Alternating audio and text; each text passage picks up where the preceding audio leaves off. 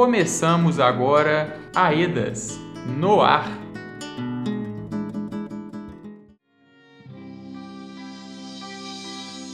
Somos quase 300 grandes corações, viramos memórias e indenizações. Alguns de nós ainda estão aqui. Deixamos para trás todos que amamos, deixamos para trás fomos.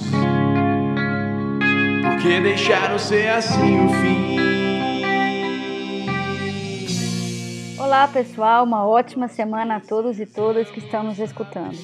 Eu sou Joana Tavares e começamos agora mais uma edição do programa Aedas no Ar uma produção da Associação Estadual de Defesa Ambiental e Social de Minas Gerais, AEDAS. Abrimos o programa de hoje com a música Quanto Vale, de Lobo Temporal, em homenagem às vítimas do rompimento da barragem Brumadinho. Todas as semanas estamos no ar neste mesmo dia e horário, com notícias, música, dicas e entrevistas, trazendo informação sobre as regiões atingidas pelo desastre sociotecnológico do rompimento da barragem do Córrego do Feijão e também sobre a atuação da assessoria técnica independente nas regiões 1 e 2 na Bacia do Paraupeba. Na próxima segunda-feira, completam-se dois anos do rompimento da barragem da Vale em Brumadinho. Desde o dia 25 de janeiro de 2019, tudo mudou na vida da população atingida da Bacia do Paraupeba. Vamos conferir agora um resumo do que aconteceu ao longo desses 24 meses em que os atingidos e as atingidas vêm lutando por reparação integral. Também vamos falar da atuação da EDAS como assessoria técnica independente. Dois anos do desastre. A linha do tempo. Em 25 de janeiro de 2019, rompeu a barragem da mineradora Vale no córrego do Feijão, em Brumadinho. Um desastre socioambiental de enormes proporções, muitas ainda desconhecidas e de repercussão internacional. Um mês depois, em fevereiro, o juiz aprovou a assessoria técnica independente e o auxílio emergencial, dois direitos das pessoas atingidas que lutam por reparação. Em julho de 2019, atingidas e atingidos das regiões 1, Brumadinho, e 2, Betim, Igarapé, Mário Campos, Juatuba e São Joaquim de Bicas, escolhem a AEDAS para assessorá-los. Entre maio e julho de 2019, houve a condenação da mineradora Vale pela Justiça para, abre aspas, reparar todos os danos decorrentes do rompimento da barragem de rejeitos de minério do córrego do Feijão. Fecha aspas. Em novembro de 2019, com a contribuição de atingidas e dos atingidos, a equipe da EDAS começa a elaboração do plano de trabalho. Entre os meses de junho e julho de 2020, foi realizado o registro familiar de diversas famílias atingidas. Logo em seguida, em agosto de 2020, foram realizados os grupos de atingidos e atingidas online, em que foram discutidas demandas emergenciais e novos critérios para o auxílio emergencial. Em setembro de 2020, foram realizadas rodas de diálogo, aperfeiçoando e apontando soluções de melhorias para os critérios da Justiça em relação ao auxílio emergencial e outras medidas. Em outubro de 2020, passou a ser discutido possível acordo judicial entre a mineradora e o governo de Minas para reparação dos danos coletivos sem a participação dos atingidos.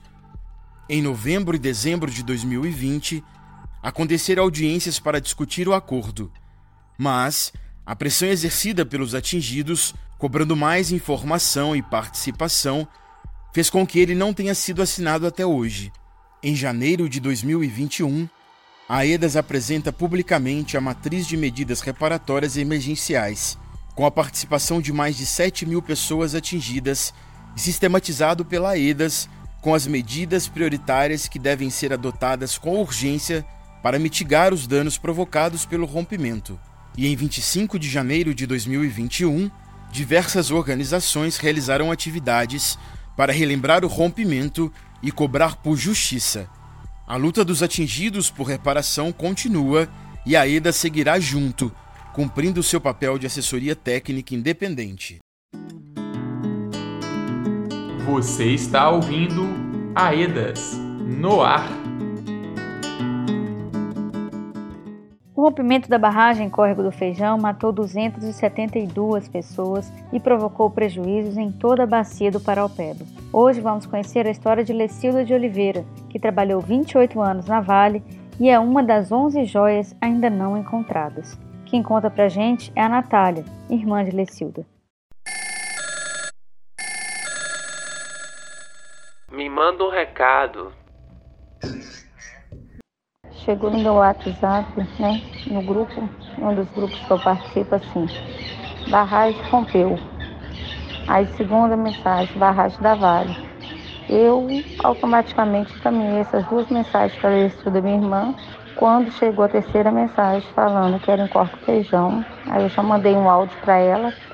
Quando eu percebi que as mensagens não tinham sido enviadas e quando eu cheguei na casa da minha mãe, alguém já tinha contado para ela nos grupos de WhatsApp.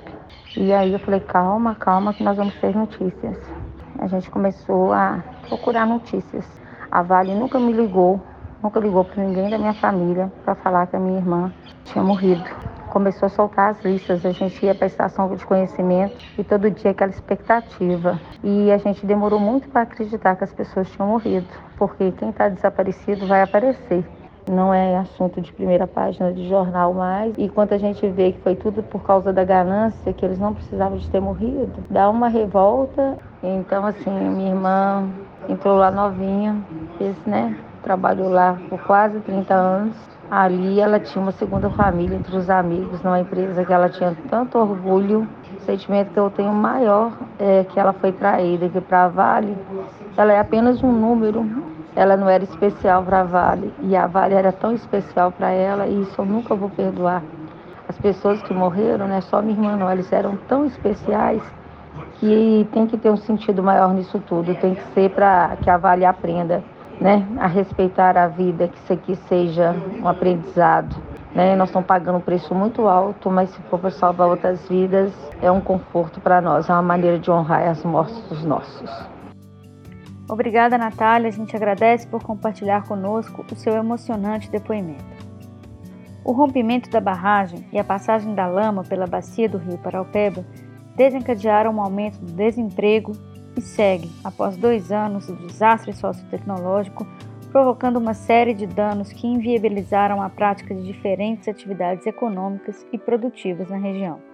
Neste sentido, a EDA sistematizou uma série de políticas públicas e medidas propostas pelas pessoas atingidas para gerar empregos e estimular a produção. Vamos conferir? Momento AEDAS Olá a todos e a todas, meu nome é Ian Almeida, sou assessor técnico da AEDAS e economista. Vim falar com vocês hoje sobre as medidas propostas pelas pessoas atingidas relativas à área de economia, trabalho e renda. Essas medidas foram organizadas em duas categorias. A primeira é reparação e melhoria por meio da implantação e o fomento de iniciativas e políticas, enquanto a segunda é a reparação e melhoria de assistência técnica e capacitação profissional por meio da implantação e o fomento de programas. Dentre as medidas apresentadas está o estímulo à economia local no meio rural e urbano, criação de programa econômico com foco na comercialização de empreendimentos cooperativos e fortalecimento de grupos auto-organizados. Também é apresentada a implementação ou fortalecimento da política municipal de emprego e renda dos municípios atingidos e a criação de armazéns com as produções, garantindo equipamentos para que seja possível essa produção e também a garantia de transporte para comercialização e realização das feiras. Os atingidos e as atingidas das regiões 1 e 2 também querem a implementação de cursos técnicos profissionalizantes e oficinas que possibilitem a geração de renda, por exemplo, cursos de informática e tecnologias, e que seja garantido aos agricultores o acesso a insumos básicos à produção, como ração, silagem, medicamentos e médicos veterinários para criadores de animais da região. O programa Edas no Ar dessa semana vai ficando por aqui. Agradecemos a todos e todas a companhia e voltamos semana que vem com mais informações sobre o trabalho realizado pela EDAS. Este programa teve apresentação de Joana Tavares, produção, roteiro e edição de Marcos Barbosa e contou com o apoio da equipe de comunicação da EDAS Paraupeba. Tenha um ótimo dia e te esperamos novamente na semana que vem. Um abraço e até lá!